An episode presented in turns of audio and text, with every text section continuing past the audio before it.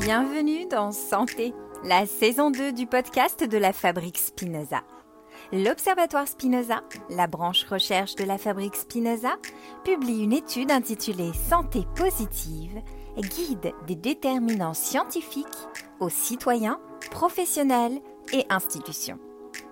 Cette étude explore le potentiel santé de déterminants sous-estimés, tels que les émotions et les relations, le rôle du travail ou de la ville, la place de l'art ou de la nature. Une approche de santé globale et une éthique du care destinée à renforcer notre engagement pour la santé et permettant de gagner jusqu'à une décennie d'espérance de vie. L'étude est en libre accès sur le site de la Fabrique Spinoza. En lien avec celle-ci, le podcast Santé invite des personnes inspirantes pour éclairer ces enjeux. Bonjour, je me présente, je suis Audrey Berthet, coach en épanouissement personnel et professionnel, organisatrice de retraite en silence et auteur du podcast Révélation qui propose un chemin pour connaître et révéler sa vraie nature. Je vois mon métier ainsi que mon engagement au sein de la Fabrique Spinoza et de l'association Initiative Mindfulness France comme une démarche plus globale du prendre soin, à la fois du bien-être individuel et du bien-être collectif. Ainsi, je suis très heureuse de vous accompagner dans cette nouvelle saison Santé positive du podcast de la Fabrique Spinoza et d'accueillir aujourd'hui mon invitée Virginie Alonzi. Bonjour Virginie. Bonjour Audrey. Virginie, vous êtes directrice prospective chez Bouygues Construction votre rôle est de décrypter les mutations en cours, d'identifier les tendances émergentes, d'anticiper les nouveaux usages et de co-construire des futurs souhaitables avec tous les acteurs de la fabrique de la ville et des territoires pour contribuer à euh, transformer les modèles et accélérer les transitions à opérer. Votre ambition est de décrypter le monde d'aujourd'hui pour préparer le monde de demain. Vous avez contribué au contenu de l'étude de la Fabrique Spinoza, Bouygues Construction étant par ailleurs un des partenaires officiels de l'étude. Alors, lors de cet entretien, euh, nous allons euh, nous intéresser plus particulièrement au bien-être et à la santé à l'échelle d'un territoire, c'est-à-dire comment remettre la santé au cœur des territoires à travers des démarches urbanistes et comment concevoir des cas de vie bons pour la santé. Plusieurs sections de l'étude ont été dédiées à ce sujet et je suis heureuse que l'on puisse ensemble approfondir certains aspects à travers notre échange. Et pour commencer, qu'est-ce que le terme santé positive évoque pour vous, Virginie? Alors la santé positive, euh, c'est vrai que pour, euh, pour moi, c'est vraiment euh, une approche, déjà, c'est avoir une approche holistique euh, du sujet vraiment euh, global et puis de mettre beaucoup plus l'accent sur euh, le préventif que sur le curatif et donc pouvoir aider les citoyens finalement à rester en bonne santé en leur donnant les ressources et un cadre de vie adéquat. J'aime beaucoup faire le lien avec finalement ce qu'a développé l'OMS, c'est-à-dire que la santé et l'environnement sont des éléments de plus en plus liés qui se reflètent hein, d'ailleurs au travers de de leur approche One Health, euh, l'approche de l'OMS, qui promeut justement un monde et une santé, qu'elle soit humaine, animale ou environnementale. Donc, c'est vraiment une santé globale et donc c'est cette approche euh, surtout euh, positive où on veut mettre l'accent sur le préventif plutôt que sur le curatif. Et, alors, lorsqu'on parle de, bien-être à l'échelle d'un territoire, d'ailleurs, je crois qu'on parle, euh, le terme peut-être plus technique, c'est d'urbanisme favorable au bien-être et à la santé. De quoi parle-t-on exactement? Quels sont les déterminants d'une bonne santé au sein d'une ville ou d'un quartier d'ailleurs? Oui, alors, cette, euh, alors là aussi, je vais déjà peut-être euh, juste reprendre encore en, référence euh, justement le, la définition de l'OMS qui parle de la santé, qui est un état complet de bien-être physique, mais aussi mental et social, et qui consiste pas seulement en une absence de maladie ou d'infirmité, donc, c'est la définition de l'OMS depuis 1946. Euh, et justement, après, on a étendu euh, cette définition pour aller jusqu'à à, l'étendre à un urbanisme favorable au bien-être et à la santé, puisque finalement, il y a une imbrication d'une multitude de facteurs qui viennent jouer un rôle autour de notre santé. Donc, on a des facteurs biologiques, mais il y a aussi des facteurs comportementaux, socioculturels et environnementaux euh, donc qu'on appelle dans le jargon les déterminants de santé, qui vont avoir un impact sur euh, notre santé. Donc, comment mieux se prémunir en fait de tous ces, risques euh, C'est ce qu'on verra, c'est ce qu'on verra tout à l'heure. Est-ce que ça rejoint le concept de, de ville santé dont on commence à entendre parler aujourd'hui? Oui, bah, ce, concept de ville santé, là aussi, a été euh, justement euh, mis en place un réseau qui a été lancé toujours par l'OMS euh, dès 87. Et c'est ce mouvement de ville santé qui a justement donné naissance au courant de l'urbanisme favorable mmh. à la santé, qui vise vraiment à remettre la santé au cœur des territoires. voilà, avec pour objectif de concevoir des cadres de vie bons pour la santé, justement. Mmh. Oui, c'est autour des, années euh, fin des années 80, c'est ça que ce terme est apparu? Alors, le, c'est le mouvement, hein, le réseau mmh. mondial des villes santé qui est apparu dès 87. Et euh, ce courant d'urbanisme favorable à la santé euh, est un peu Il est plus, récent. Oui. Voilà. Et on voit vraiment aujourd'hui le lien finalement entre ce sujet de bien-être et santé au cœur, au cœur de, de l'aménagement des territoires. Et alors, qu'est-ce qui fait que la promotion du bien-être et de la santé est devenue aujourd'hui un, véritable enjeu pour les territoires?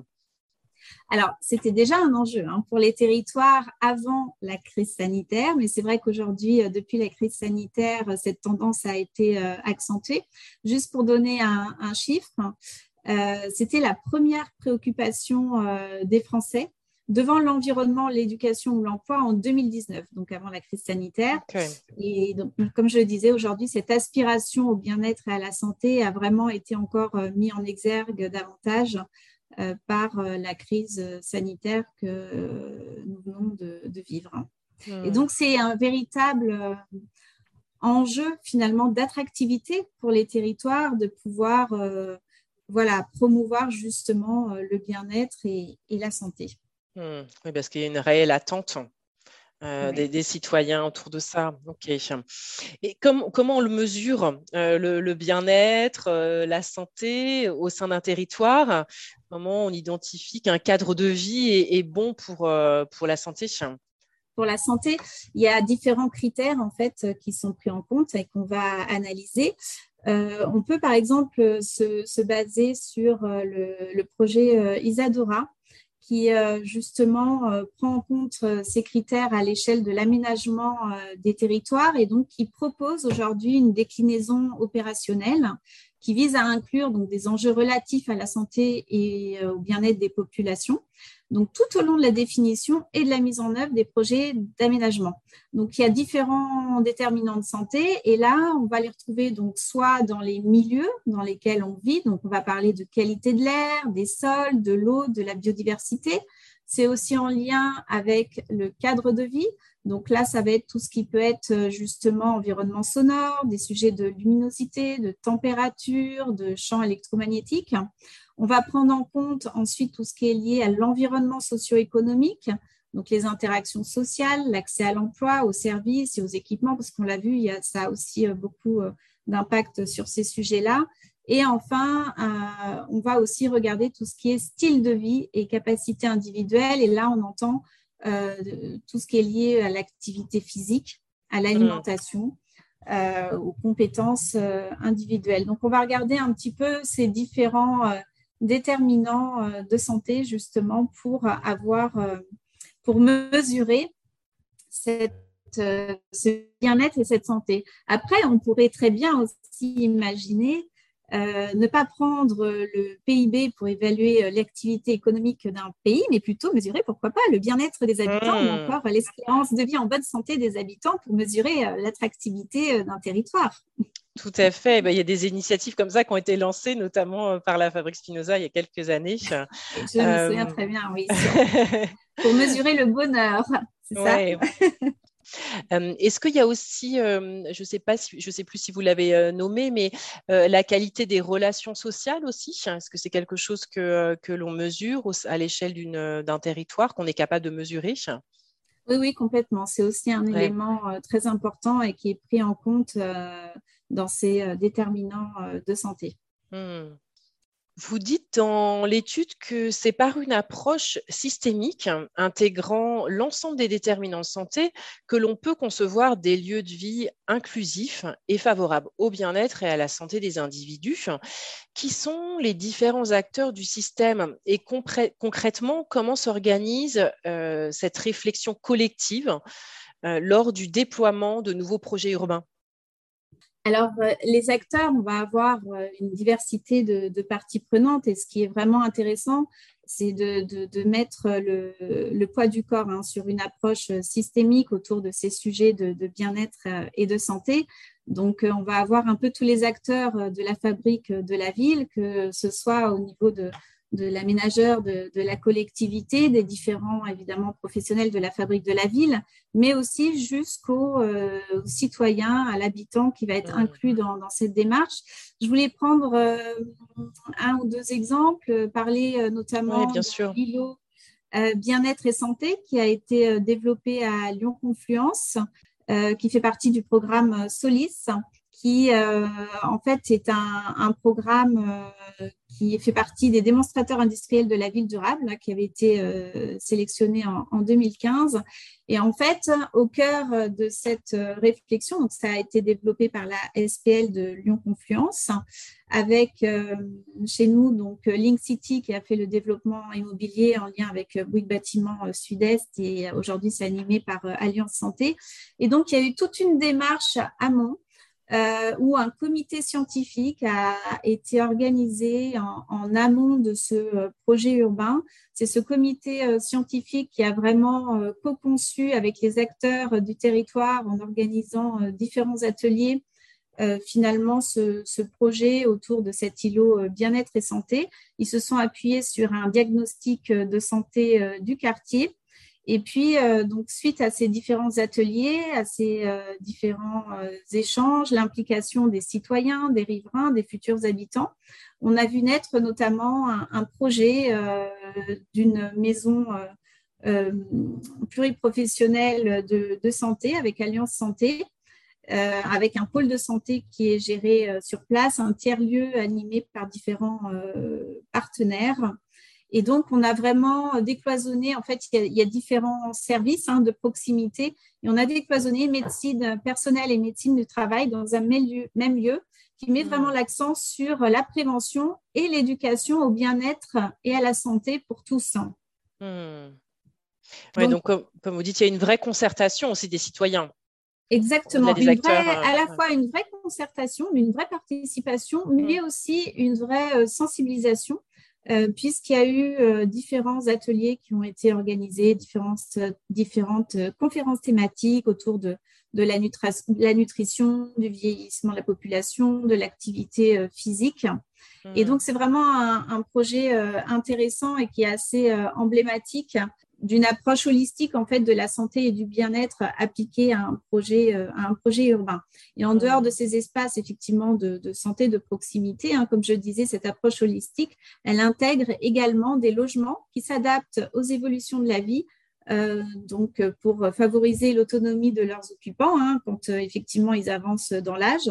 Donc il y a des logements intergénérationnels, il y a des jardins thérapeutiques, des commerces qui privilégient aussi une alimentation saine, Hmm. Voilà, on va retrouver du, mobilier urbain qui va encourager aussi les interactions sociales. On en parlait tout à l'heure hein, dans l'espace public, c'est un élément très important.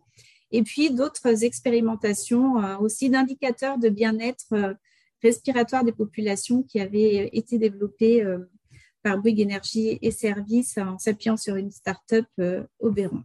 Hmm.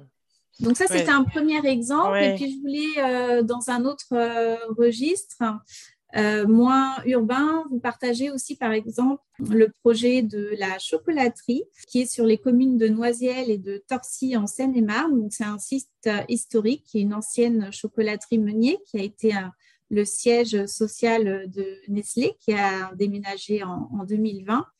Et donc aujourd'hui, c'est dans ce cadre-là que euh, notre filiale Link City doit réaménager c'est 14 euh, euh, hectares dans, ce quartier. Et donc, ils ont décidé justement de mettre en œuvre toute une démarche d'urbanisme favorable à la santé qui s'appuie à la fois sur un diagnostic santé, mais aussi environnement, et qui est conduit par une équipe euh, multidisciplinaire.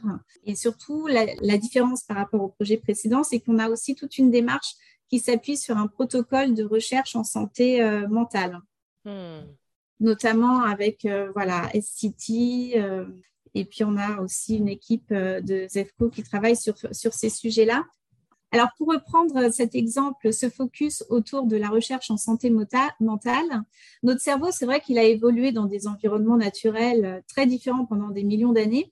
Et finalement, il est moins adapté aux environnements très urbanisés euh, qu'on connaît euh, aujourd'hui. Et mmh. donc, le protocole qui a été mis en place vise à comprendre finalement quels éléments naturels ou bâtis du site de la chocolaterie, hein, ce qui s'appelle la chocolaterie à Noisiel, peuvent être bénéfiques à la santé mentale et donc de pouvoir restaurer le fonctionnement euh, cognitif afin de, les préserver au maximum. Donc, il y a différents ateliers hein, qui, pareil, ont été euh, menés pour finalement faire un diagnostic euh, du lieu avec différentes parties prenantes. Mmh. et voir finalement qu'est-ce qui devait être gardé et vraiment protégé dans ce cadre naturel, euh, qu'est-ce qui doit être euh, au niveau du cadre bâti finalement, euh, comment on doit travailler autour, je ne sais pas, de la largeur des rues, de la hauteur des bâtiments, de la géométrie hmm. des, bâtiments, pour que, pour que tout ça finalement ait vraiment un impact, enfin c'est maximiser l'impact positif sur notre bien-être et notre santé. Oui, puis là, vous parlez de santé mentale plus particulièrement. Oui, là, j'avais mis un focus sur ce hmm. sujet de santé mentale. Mais euh, voilà, en tout cas, toute la démarche est vraiment autour d'un diagnostic santé générale et aussi autour de l'environnement. Donc, on voit bien que de toute façon, il y a des liens très forts justement entre ce sujet euh, de la santé et euh, de l'environnement. Hmm. J'avais envie qu'on revienne sur, sur l'été qu'on vient de vivre, un été caniculaire, avec tous les impacts collatéraux que ça a pu avoir, et, et, vous demander comment ce sujet du changement climatique, il est pris en compte dans la réflexion autour du bien-être et de la santé Parce que j'imagine qu'il l'est, et peut-être de plus en plus. Oui, il est effectivement euh, très important à prendre en compte dans ce sujet, dans ce sujet du bien-être et de la santé. C'est vrai que la nature en ville est vraiment un des leviers hein, justement pour euh, concevoir un urbanisme favorable à, la santé et puis aussi pour résorber justement des inégalités de santé et renforcer à la fois la santé physique mentale et sociale euh, des individus. On considère que vivre à proximité euh, finalement d'espaces verts pourrait réduire de 12% euh, le risque euh, de mortalité, donc ce qui est énorme. Pour revenir à cet été, euh, donc on a eu des, voilà, des canicules effectivement très, très intenses, et donc ça a remis en exergue aussi ce sujet des îlots de chaleur urbain. Et là encore, on voit bien que, que la nature a vraiment réintroduire la nature en ville, végétalisée, euh, un, rôle à jouer euh, très important pour finalement avoir un meilleur confort et bien-être mmh. en ville. Mmh. On sait que euh, on a notamment un, projet à, Dijon qui s'appelle Bruges 2 sur un quartier où on, modélise, on modélise justement des îlots de chaleur urbains pour voir en fonction de l'implantation euh, d'arbres quel est l'impact en termes de euh, température. Et on sait par exemple qu'au sein d'une même ville, finalement, la présence d'arbres euh, peut apporter une baisse de température urbaine ressentie qui peut aller jusqu'à 3 à 5 degrés pour l'homme. Hmm. Et c'est comme ça qu'on a vu d'ailleurs émerger euh, beaucoup de sujets autour, euh, je vais prendre l'exemple des cours oasis, hein, les, cours d'école, où euh, l'idée c'est justement d'enlever le bitume, hein, que, que l'eau puisse s'infiltrer dans la terre, de végétaliser, et puis de pouvoir ouvrir ces cours d'école en dehors des, des jours d'école, justement, en fin de journée, les soirs, les week-ends, pendant les congés, pour que ça puisse être un, un îlot de fraîcheur qui puisse être à mmh. disposition des habitants donc ça joue beaucoup sur le fait de ramener la nature en ville. Hein. Oui. Que ce soit dans à l'échelle d'un quartier ou d'une cour d'école, comme vous l'évoquez. Lorsqu'on a fait l'étude, on a relevé euh, qu'un Français sur trois se dit prêt à déménager pour s'adapter au dérèglement climatique. Oui, exactement. Euh, c'est vraiment important. Au sein de, de Bouygues, vous avez un, lab prospective qui publie régulièrement des cahiers de tendance qui sont des réflexions collaboratives de grande ampleur menées avec un large panel de parties prenantes que l'on peut d'ailleurs télécharger euh, gratuitement sur votre site. Vous avez récemment publié un cahier qui s'intitule Des territoires favorables au bien-être et à la santé quelles sont les, attentes des Français aujourd'hui que vous avez pu relever à travers cette étude en termes de bien-être et de santé? Oui, alors euh, effectivement, vous l'avez dit, vous pouvez euh, télécharger ces différentes publications euh, sur le blog de Bouygues Construction. Dans les, cahiers de tendance. En fait, ces publications, ces cahiers de tendance qu'on appelle, font suite à des démarches ouvertes et multipartenariales avec en général à peu près 80 ou une petite centaine de contributeurs euh, de tous acteurs euh, de la fabrique euh, de la ville. On va aussi bien retrouver des, voilà, évidemment des, des promoteurs, des collectivités, des territoires, mais aussi d'autres profils comme des chercheurs, des sociologues, des startups, des associations de services. En tout cas, voilà, tout ce, toute cette réflexion euh, qui dure quand même en général euh, à peu près sur euh, une année, voilà, est issue, en tout cas ces publications, pardon, sont issues de ces démarches prospectives et mm. collaboratives qui co-construisent en fait justement une vision de ce que pourrait être là aujourd'hui par rapport à notre thématique des cadres de vie bons pour la santé. L'idée étant vraiment de maximiser l'impact des facteurs de protection et de minimiser l'exposition aux facteurs de risque. Hmm. Alors, pour revenir à, la question sur les attentes des Français, vous le disiez tout à l'heure, euh, Audrey, c'est vrai que finalement, euh, un Français sur trois euh, se sent prêt à déménager en raison du dérèglement climatique. Et on mène aussi, on a un observatoire des usages qu'on a lancé il y a 3-4 ans pour vraiment être beaucoup plus en lien avec euh, l'utilisateur final, parce que chez Bouygues Construction, finalement, normalement, nous sommes B2B, mais tout ce qu'on conçoit, conçoit, pardon, construit, rénove ou exploite est évidemment à destination d'un utilisateur. Et donc, on mène des études et on a mené avec l'Obsoco et avec l'ADEME l'année dernière une étude sur le sujet de la qualité de vie et de la transition écologique auprès de 4000 euh, Français et on voit bien euh, ce lien finalement où euh, donc les, Français qui sont prêts, euh, nous on a plus d'un Français sur deux, hein, sur ces 4000 Français, qui aimeraient déménager pour aller vivre ailleurs. Ce qui est intéressant, c'est que c'est un observatoire. Donc on voit qu'il y a plus 7 points par rapport à 2017 où la question avait été posée. Donc, entre 2017 et 2021, euh, on a gagné 7 points. Et en fait, la cause de tout ça, enfin, la cause de tout ça, pas que, mais en tout cas, un point important, c'est le contact avec la nature, avec un environnement favorable à la santé et avec l'espace. Ce sont, on va dire, les, les trois points principaux. Et dans ce cadre-là, euh, donc ces aspirations massives hein, à habiter à proximité de la nature, il y a 26% des Français interrogés qui mentionnent justement un environnement favorable à la santé comme critère important de leur cadre de vie euh, idéal.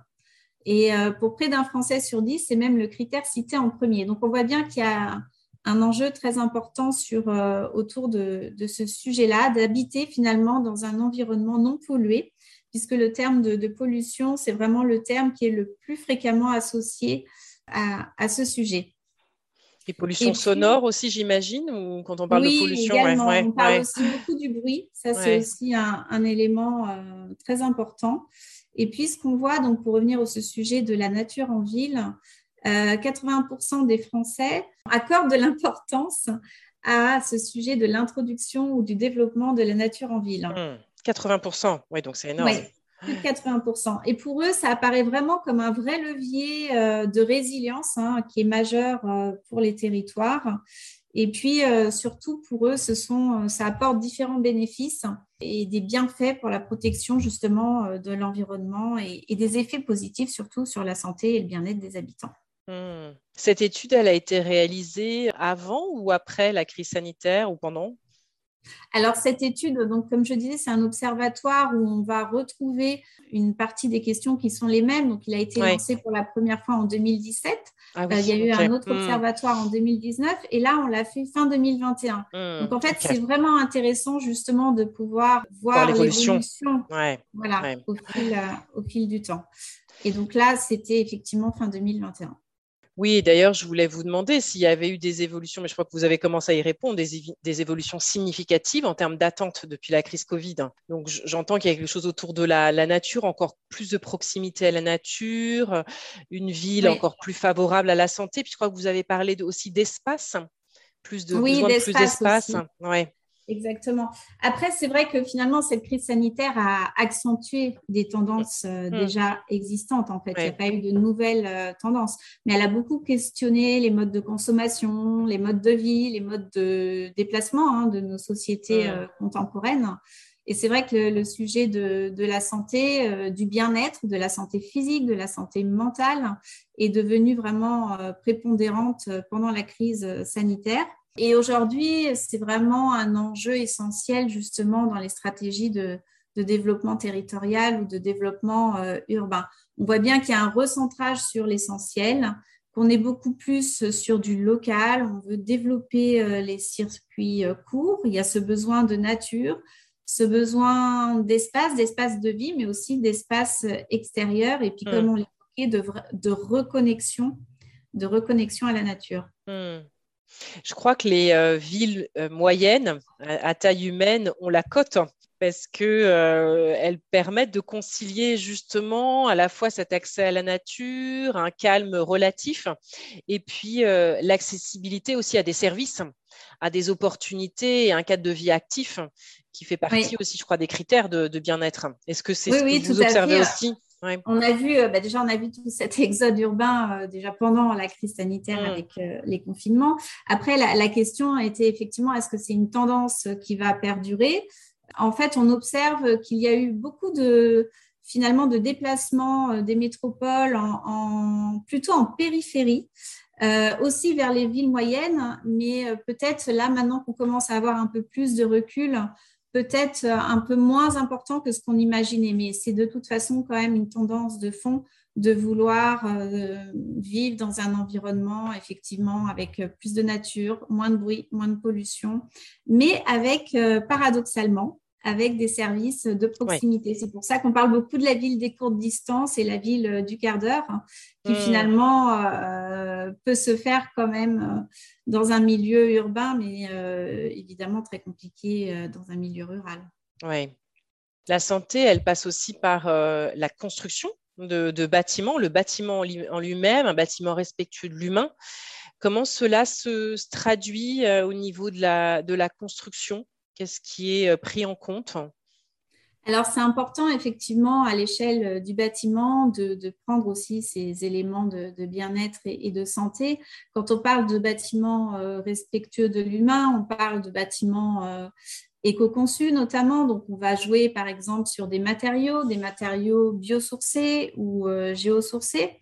Après, c'est aussi très important de prendre en compte des sujets liés à la qualité de l'air, euh, lié également à la lumière euh, naturelle, au confort. On parlait tout à l'heure aussi du bruit, donc la notion d'acoustique est un élément, mm. un élément également euh, important.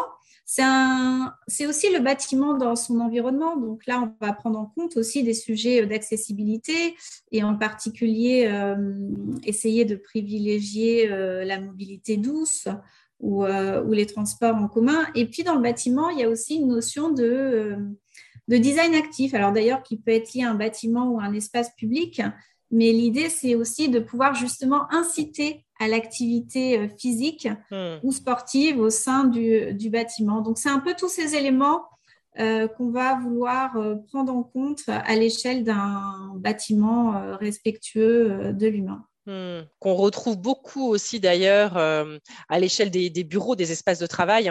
On a eu l'occasion d'interviewer des spécialistes sur le sujet et qui finalement partagent aussi euh, ces, éléments-là du design actif. Euh, de, oui, bah, avec tous les sujets de QVT, de qualité de vie au travail. D'ailleurs, il y a aussi sur ces bâtiments pas mal de, labels aussi qui se sont développés sur tout ce qui est lié justement au confort et au bien-être. Euh, mais que ce soit au niveau du bureau ou du logement. Hmm. Notre système de santé aujourd'hui, fait face quand même à de nombreux défis. Est-ce que euh, la ville santé euh, joue un rôle aujourd'hui ou pourrait jouer un rôle dans le futur dans l'accompagnement des grandes transformations de notre système de santé? Oui, ben on pourrait parler euh, cette ville santé, j'ai envie de dire, on pourrait voilà vraiment avoir une approche de la ville du, du Caire, de la ville qui prend soin de ses habitants, qui respecte euh, ses écosystèmes, hein, parce que comme euh, on le disait en introduction, il y a vraiment des liens entre ce sujet de, de, santé à l'échelle humaine, environnementale ou, ou animale. Donc, elle peut porter justement un modèle qui soit complètement axé sur le préventif, plus que sur le curatif aujourd'hui euh, en France. Et puis, pouvoir, elle peut développer justement une euh, médecine euh, coordonnée de proximité. Donc ça, c'est vrai qu'avec, par exemple, le développement de maisons de santé à l'échelle du quartier, ça permet de pouvoir donner plus facilement accès aux soins à tous hmm. et donc faciliter l'accès en fait aux infrastructures hein, de santé ou aux infrastructures de soins de proximité euh, on peut aussi, euh, donc on parlait d'activité physique et sportive. Donc ça, ce sont aussi des éléments qui peuvent être complètement euh, pris en compte dans, l'aménagement urbain pour favoriser cette activité physique. Hein. On parlait notamment de design actif. Réintroduire la nature en ville, euh, ces sujets de biodiversité qui en plus sont un véritable levier en termes de, résilience et on l'a vécu cet été notamment avec les canicules mais euh, ce n'est pas le, seul sujet et donc limiter aussi euh, le bruit, la pollution, là aussi elle a vraiment un rôle à jouer. On estime quand même qu'il y a 48 000 décès par an en France qui sont dus à la pollution de l'air, hein, selon l'étude de Santé publique France qui avait été publiée en 2016. Donc c'est quand même un, un chiffre euh, énorme. Et euh, quand on parlait d'activité physique, euh, dans les projets d'aménagement urbain, c'est vrai que l'OMS considère que la sédentarité est le quatrième facteur de risque de mortalité dans le monde. Donc on voit bien que là aussi, au travers finalement de, des stratégies territoriales de l'aménagement urbain, il y a aussi un véritable rôle à jouer sur ces sujets-là, en fait. Et puis, euh, l'autre rôle aussi de la ville, c'est justement aussi pouvoir penser aux seniors, aux enfants, aux personnes à mobilité réduite. Donc, euh, sur ces sujets de bien-être et santé, c'est vrai que quand on intègre ces réflexions, tout ce qu'aujourd'hui on peut euh, mettre en œuvre pour faciliter la vie aux seniors ou même aux enfants, les enfants, la place des enfants dans la ville, c'est un sujet qui revient justement au cœur de, de, réflexion euh, urbaine. Voilà, tous ces sujets finalement euh, contribuent, je pense, à, ce que la ville joue vraiment un, rôle de ville santé, de ville, de ville du Caire, je l'appelle. Oui, et puis j'imagine peut-être qu'elle joue aussi un autre rôle euh, qui serait celui de lutter contre les inégalités sociales et territoriales de la santé, qui je crois cessent de croître ne cesse de croître, exactement. Et euh, pour ça, on a un chiffre qui est euh, vraiment euh, qui est terrible au niveau des inégalités sociales de santé, c'est qu'il y a 13 ans d'espérance de vie qui sépare les 5% d'hommes les plus riches des 5% d'hommes les plus pauvres en mmh. France. Mmh. donc là, cette approche inclusive du sujet de la santé, est également un, axe euh, extrêmement important pour réduire ces inégalités euh, sociales. Hmm. Quelles seraient vos recommandations pour des Français qui seraient actuellement dans une optique de déménagement? On sait qu'il y en a beaucoup, euh, pour aller vers une meilleure qualité de vie et des conditions favorisant une, une bonne santé, le bien-être. Est-ce qu'il existe des guides spécifiques à ce sujet pour se repérer et faire les bons choix? Alors, euh, j'ai pas forcément de guide en tête. En revanche, j'avais eu un, échange euh, très intéressant avec une euh, start-up qui a développé une, plateforme qui s'appelle Vivre au vert. cette plateforme numérique a été développée finalement pendant la crise sanitaire et en fait, elle permet de choisir son futur lieu de vie en toute objectivité en se basant sur différents critères. En fait, je crois qu'il y a à peu près une une soixantaine de critères euh, personnalisables qui permettent finalement de, définir la localisation de son futur lieu de vie en fonction de ses, euh, de ses attentes, de ses besoins. Euh, mmh. voilà, que ce soit des sujets, euh, des sujets de services de proximité, d'éloignement d'une grande ville, de, de, nature en ville, de météo, de services publics. Enfin, en tout cas, voilà, il y a énormément de critères et je trouvais ça finalement assez intéressant je vous laisserai consulter. Donc, Vivre au vert. Vivre au vert, ok. Voilà, qui permet en tout cas d'aider à choisir son futur lieu de vie en toute objectivité. Hmm. C'est comme ça qu'il le présente. Ok, parfait. Merci pour, pour ce partage. Euh, on arrive presque à la fin de notre échange. On aime bien terminer par un rêve. Quel est votre rêve ou vos rêves, Virginie, pour une approche plus globale de la santé? Alors, mon, rêve, ce serait euh, bah, effectivement que ce sujet de, bien-être et santé, et j'associe vraiment cette notion de bien-être en plus de la santé, euh, soit vraiment traité de manière, on l'a dit, hein, holistique, avec une approche systémique euh, du sujet, et de mettre vraiment l'accent sur l'amont, sur l'anticipation, euh, c'est-à-dire d'être vraiment dans le préventif plus que dans le curatif. C'est comme ça qu'on va retrouver euh, nos sujets autour de, la santé positive. Euh, on voit aujourd'hui qu'il y a une vraie prise de conscience des liens entre santé et, aménagement. Voilà, mon rêve, c'est que la santé soit vraiment la boussole pour l'aménagement des territoires et qui constitue un vrai levier de transformation de nos modes de vie. Et c'est pour ça que je vous invite à lire et à découvrir vraiment cette étude sur la santé positive qui est extrêmement euh, riche et complète autour de, ces différents euh, sujets. Merci. Merci beaucoup Virginie pour, euh, pour cet échange et, le partage de votre, de votre expertise et tous ces exemples aussi que vous nous avez donnés. je retiens que la ville, elle, elle joue vraiment un rôle important ou elle a un rôle important à jouer dans la mobilisation des leviers d'action et la promotion d'une approche transversale de la santé, mais aussi pour répondre aux enjeux écologiques. Exactement. Et il y a peut-être un point que j'ai toujours dans mon, dans mon rêve, juste pour finir, c'est que je pense qu'il faut vraiment qu'on prenne aujourd'hui beaucoup plus en compte euh, le vivant finalement dans, nos approches euh, et, tous les écosystèmes dans la façon de concevoir la ville et, l'aménagement euh, des territoires. Finalement, il faut voilà, imaginer tout ça comme un vrai métabolisme vivant au niveau de, au niveau de la ville. Ouais. Merci, ça fait écho à l'étude précédente qu'on avait publiée autour de la nature. Merci également à nos C'était également une étude très intéressante. Oui, merci. Merci également à nos auditeurs et auditrices de nous avoir suivis. Je vous rappelle que vous pouvez trouver et télécharger gratuitement l'étude Santé positive, guide des déterminants scientifiques aux citoyens, professionnels et institutions, sciences, inspiration, propositions, sur le site de la Fabrique Spinoza. À bientôt pour un nouvel épisode. Merci Audrey, à bientôt.